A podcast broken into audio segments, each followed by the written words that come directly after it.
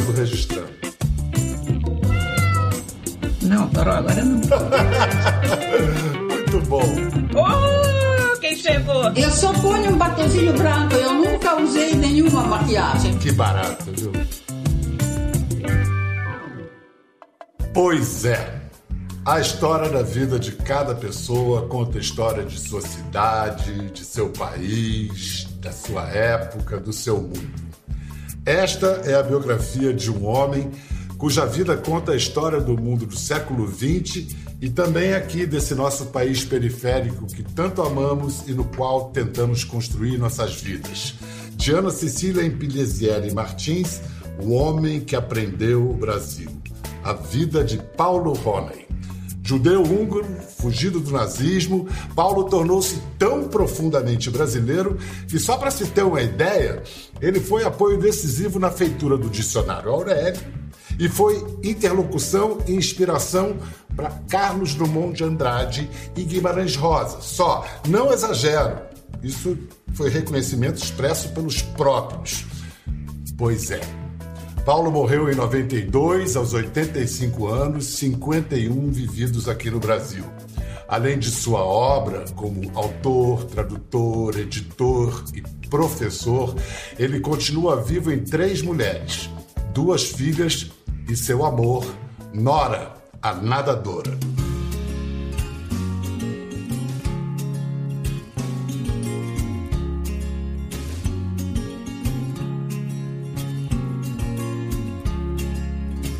A nadadora Nora Roney tem 13 medalhas de ouro em campeonatos mundiais, 11 quebras de recordes mundiais, tudo conquistado na idade que chamam de terceira.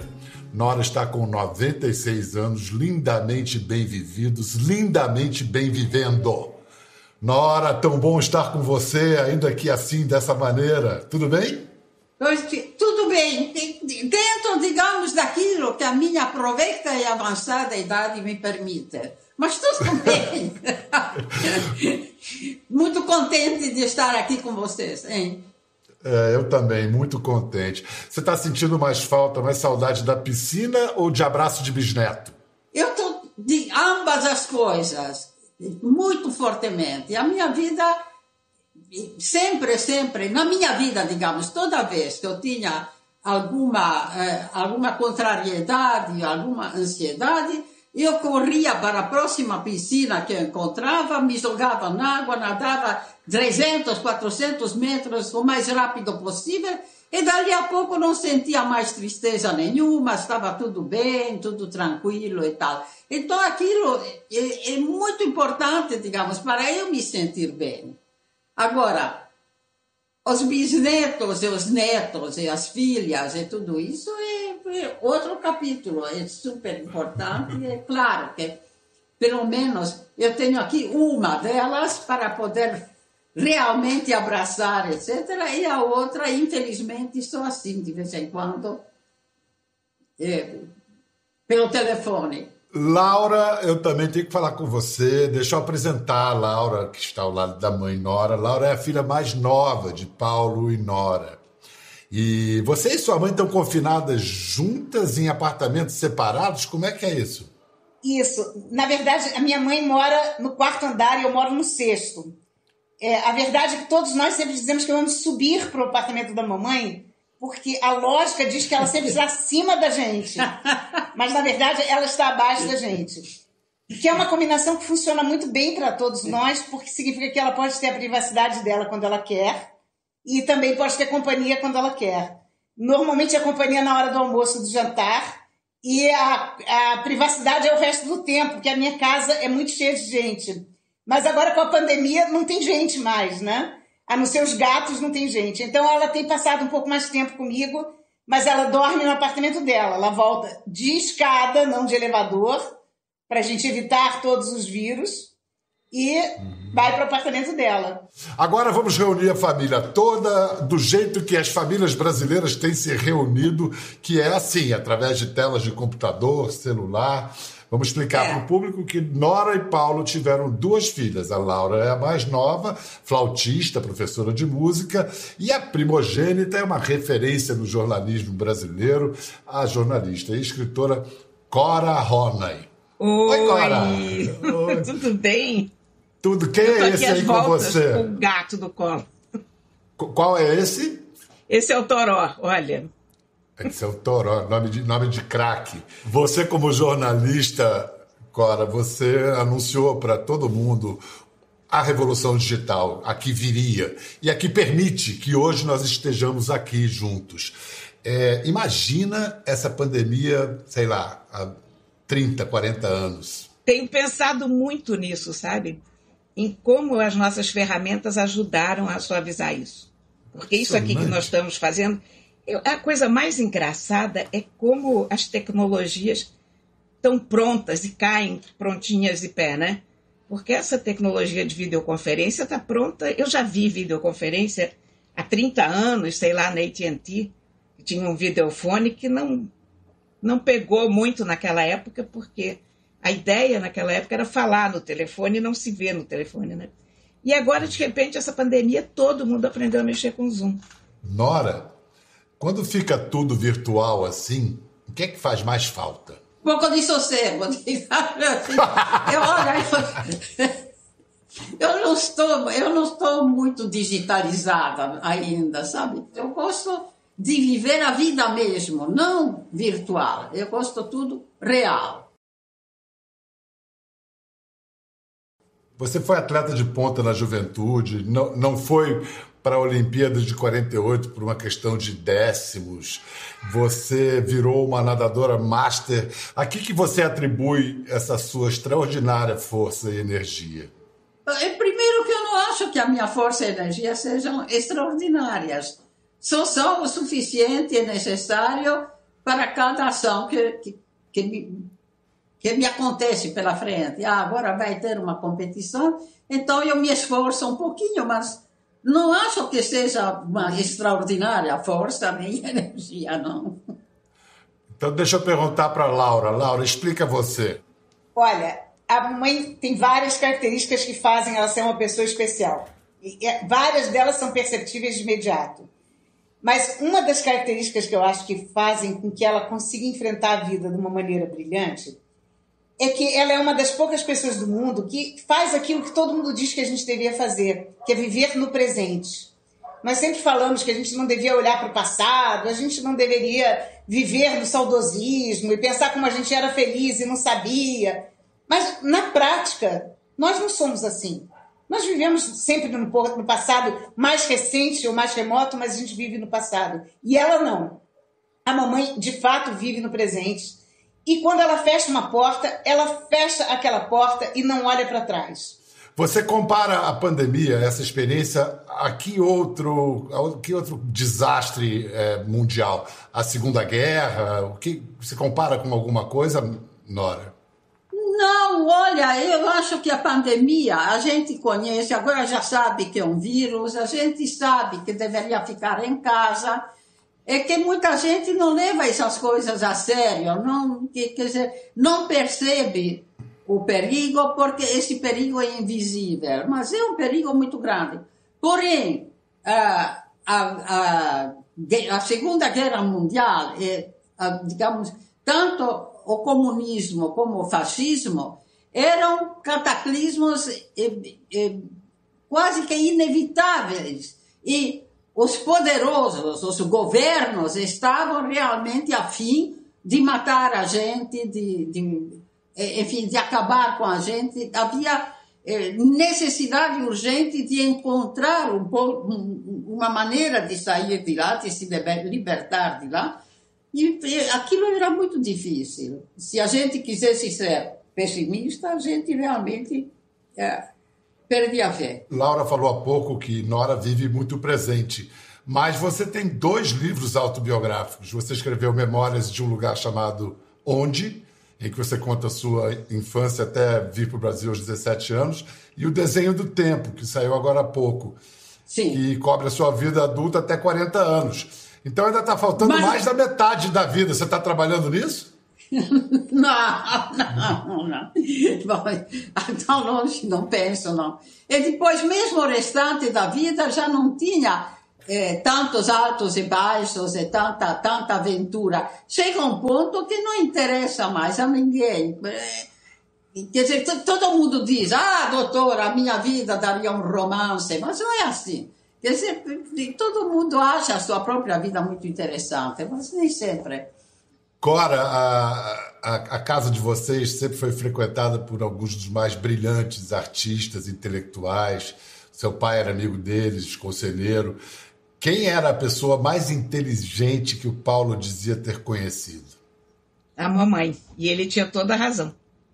É isso mesmo. Ele, ele, ele, ele dizia que a mamãe era a pessoa mais inteligente que ele conheceu. E ele conheceu muitas pessoas inteligentes e eu tenho que te dizer que eu também conheci algumas pessoas inteligentes e eu, eu voto com o relator. Eu acho que a mamãe é a pessoa mais inteligente que eu conheci. Bem, ela ganhava das palavras cruzadas do tio Aurélio, não é? Quando ela jogava com o papai e tio Aurélio, ela ganhava nas palavras cruzadas. Então, alguma razão. Quer dizer, ela ganhava tinha, do né? papai rotineiramente. E quando Sempre. jogava com o tio Aurélio, ganhava também. Ai, Toró. Gente, que absurdo. Eu ganhava as Scrabble do professor Howard. Ganhava as Scrabble do professor é, Howard. Você tem ideia. O professor é. Howard era um professor de literatura e língua inglesa, se não me engano, na, na Universidade da Flórida.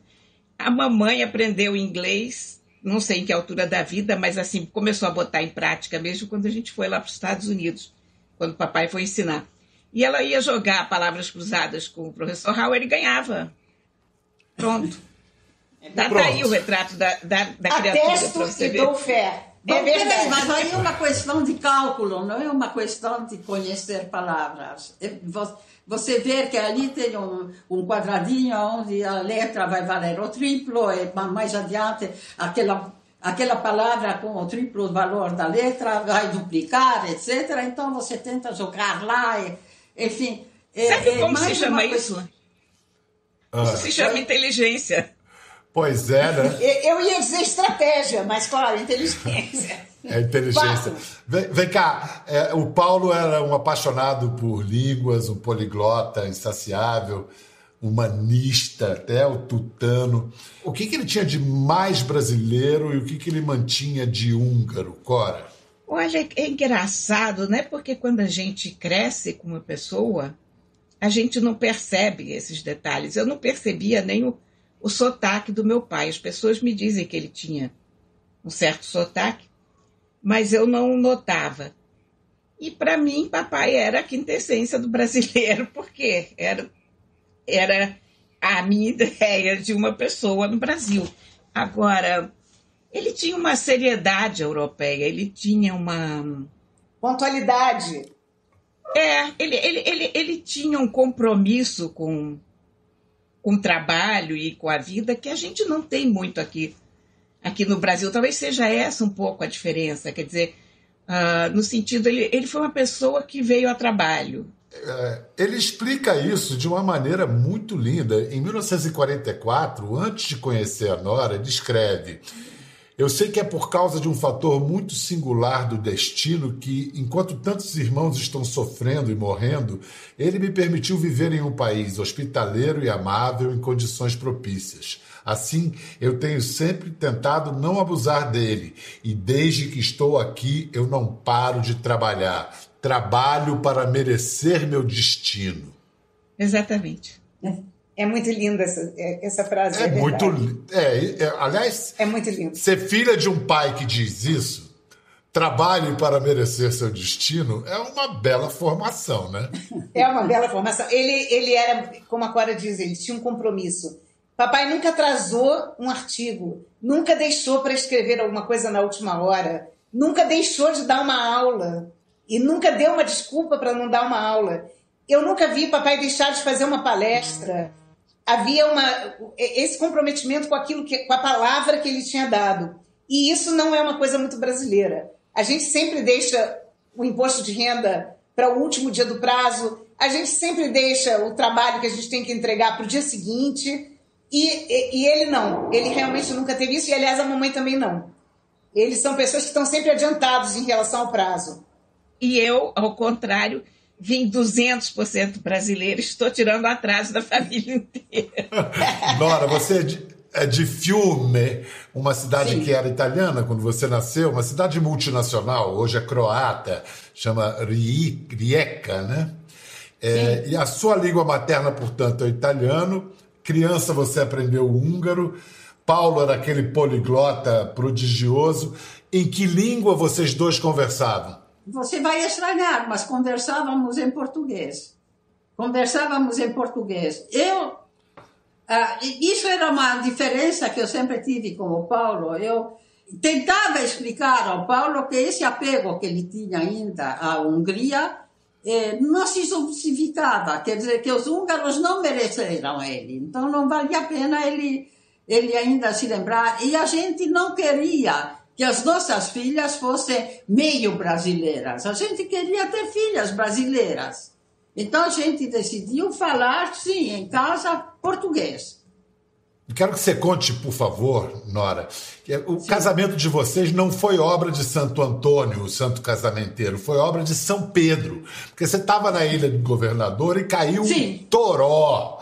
E aí? Olha, nunca, eu nunca vi nada de semelhante, nem antes, nem nunca mais depois. Eu já vi muitas eh, tempestades aqui no, no, no, no, no Rio etc., alagamentos, mas nunca vi que um céu absolutamente azul, sem uma nuvem sequer, em 10 minutos se transformasse em cinza chumbo e começasse uma ventania enorme e dali a pouco uma, uma chuva tremenda. E, e nós fomos à praia na ilha do governador.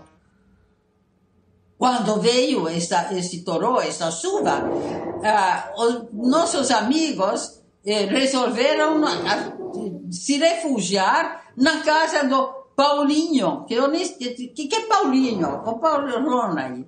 Eu tinha lido artigos do Paulo Ronay, mas eu não conhecia. Digo, não, eu não vou invadir a casa de, de, de, de... Não, mas é amigo da gente, pode vir, etc. Vamos. Tá. A gente não tinha guarda-chuva, não estava preparado com, com, com, uma chuva daquela. E aí aceitamos. Então, eu estava com meu pai, e uma amiga, os pais dessa amiga, etc. Nos refugiamos na casa do Paulo.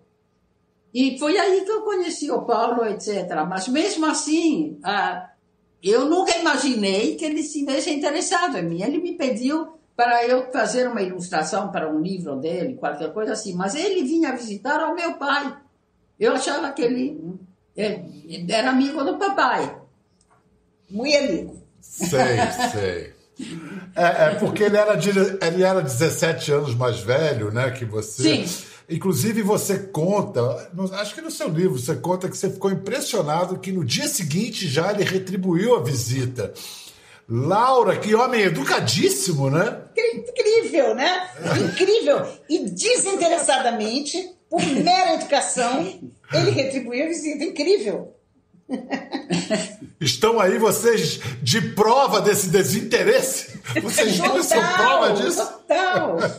O que, que significou para o casal a primeira vez que vocês voltaram para a Europa em 64, essa viagem à Europa? O que, que representou isso para vocês? Isso, isso representou um desagrado muito grande, porque é o seguinte, uh, o Paulo já esteve em campo de concentração, só que esses campos de, de concentração, uh, que no início os húngaros chamavam de campos de trabalho, uh, na época de Natal, deixavam os os internos irem para casa para festejar o Natal e depois tinham que voltar é, para o campo, não é? Senão seriam desertores ou sei lá o quê. Ah, e aí ele aproveitou essas férias de Natal para tentar sair da Hungria, mas não quiseram dar nenhum, nenhum documento para ele poder sair, nem passaporte, nem nada. A não ser que ele assinasse um compromisso de nunca mais voltar para a Hungria. Aí o Paulo ficou meio assim, não, mas como é que eu posso assinar que nunca mais volto para a minha pátria? E foi se consultar com um velho professor dele, em quem ele confiava muito, e disse, professor, o que, que eu faço? Mas eu precisaria tanto sair. Aí esse professor disse, meu filho, assina o que eles quiserem, assina qualquer coisa. Porque se, ele, se perdermos a guerra, esse governo mais, não estará mais aqui. E o, o novo governo vai te receber com tapete vermelho.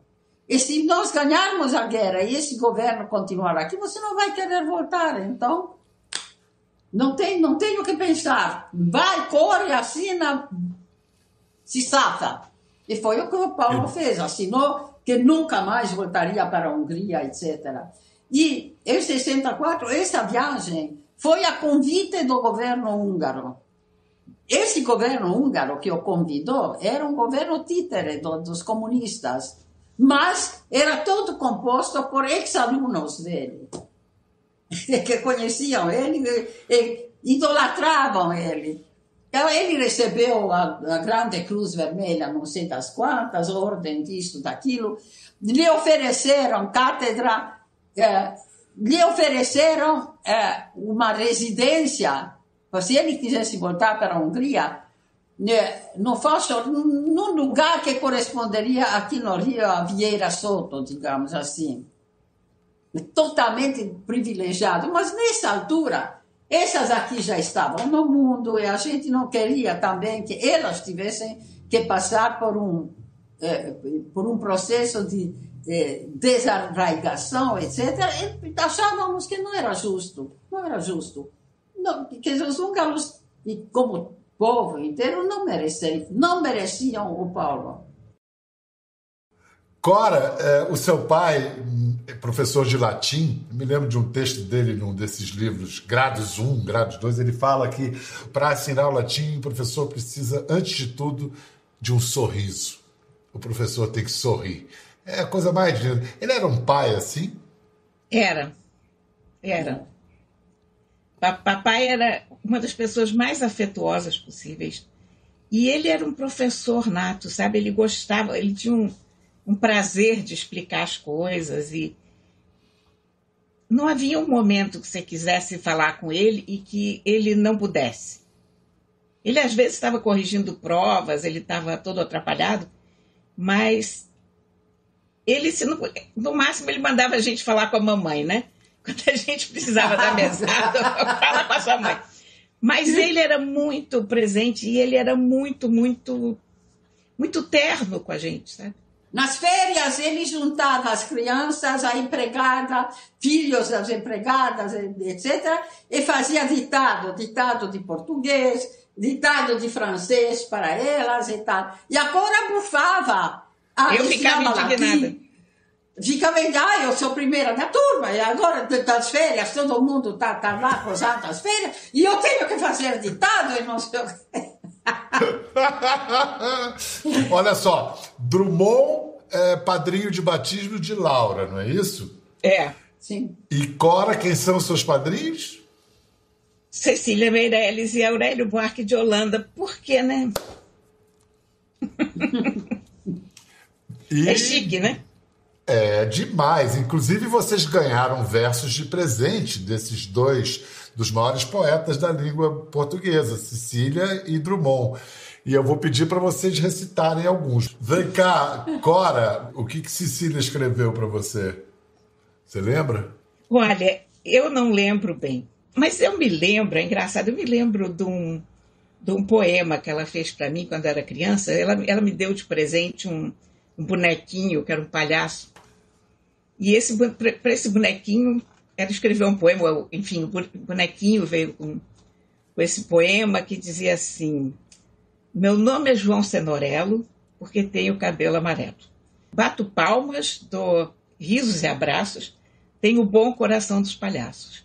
Nunca fui tão feliz como agora, porque venho brincar com a Cora. Pronto. Eu me lembro desse verso. Lembrou, várias lembranças, mas lembrou. É, mas eu não me é. lembro que fim levou João Cenorello, coitado, desapareceu na poeira dos brinquedos. Mas ficou um belo testamento dele, esse, esses versinhos. Ficou. É um, é um, versinho, é um versinho que é, é isto e aquilo, ao contrário é. daquele é. outro poema famoso dela. Exatamente. E, e Drummond para você, Laura, você lembra? Ah, eu lembro. Bom, escreveu vários, mas eu injustamente só lembro de um que eu sou feita da, na mesma fábrica da Cora, eu também só tenho vagas lembranças, sabe? A mamãe foi um pouco, um pouco incompetente nessa, nessa fábrica que ela criou, e nessa forma ela não criou uma memória bacana pra gente. Então eu tenho vagas lembranças, mas eu me lembro de um curtinho que diz o seguinte: se a infância restaura em sonho o universo, que teu nome, Laura, renove o meu verso e dê à poesia aquele frescor que ao nascer do dia exala uma flor. CDA. É curto. Ele tinha outros mais compridos, claro, esses mas eu não é me lembro. lindo, mas é lindo. Nora, quem era mais próximo assim do, do Paulo? Era Drummond, era Aurélio, era Guimarães Rosa? Aurélio. Foi... Aurélio. Aurélio, era o mais é. próximo mesmo, né? É. Quem continua frequentando o Poisé, que a arquiteta Nora desenhou? Quem mais frequenta o Pois é a minha filha Manuela. É da família, eu acho a pessoa que mais vai lá e que tem mais conexão com a casa, né? Então, Poisé é o nome da casa que Nora e Paulo construíram e que ainda guarda as impressões digitais, né, nos livros do Paulo. Deve ter alguma um cheiro, um gosto naqueles livros todos. Agora, esse livro agora vai- tem que ir para lá, né? A biografia do Paulo tem que ir para o Poisé agora. Com certeza. Você sabe que tem Com um cheiro de livro, né? Quando você entra na biblioteca, você sente o cheiro dos livros. Livro tem cheiro. Tem. E Eu, adoro esse cheiro. Eu não sei viver sem esse cheiro de livro perto de mim. Eu também. Nora, você tem quase 80 anos de Brasil. O que, que não mudou no Brasil de lá para cá? Eu acho que é, a gente não se dá conta que o Brasil, mesmo assim, progrediu. É, progrediu bastante. É, só que ainda é pouco, mas tudo muda, tudo muda. A própria vida, olha, eu mudei. O que eu posso dizer? A gente muda mesmo. Olha, muito obrigado, é uma delícia. Eu me sinto. Eu já falei isso para Cora. Eu, eu, eu, me, eu me, me meto a dizer que eu sou dessa família também. Eu sou dessa família com vocês, de tanto que eu gosto de vocês e do. Paulo. Eu vou terminar lendo o final da crônica do Drummond, que conclui o livro, é, e que a crônica chama-se Pois é. Deram-lhe títulos honorários, mas os verdadeiros títulos que alcançou consistem na família, na amizade que deu e mereceu. Esta, a glória autêntica do meu amigo Paulo Roney. Livro e coração aberto ao mundo são nele uma coisa só. Todos que o conhecem concordarão comigo. Pois é, Muito bonito. muito bonito. Cuidem-se. Muito, obrigada, bom. Pedrinho. Obrigado, Cora. Muito obrigado. Foi, foi, foi um prazer estar aqui com você e foi um prazer estar com elas, porque a gente se vê relativamente pouco. A gente fala toda noite, mas a gente se vê relativamente pouco, porque a gente não faz tanto Zoom. Mas é sempre, sempre um prazer estar com você, com a família assim reunida, então, demais. Obrigado, Laura. É um grande prazer estar com vocês. Muito obrigada. Foi ótimo poder tomar um pouquinho de tempo com amigos numa situação dessas em que isso faz tão bem a alma, né? É isso que vale. Muito obrigado, Nora.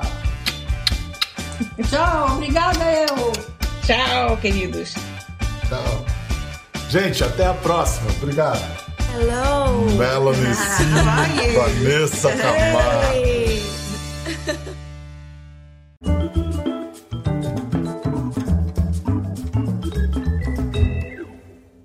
Quer ver as fotos e vídeos que comentamos aqui? Entre no Globoplay, busque a página do Conversa e assista o programa na íntegra. Até a próxima.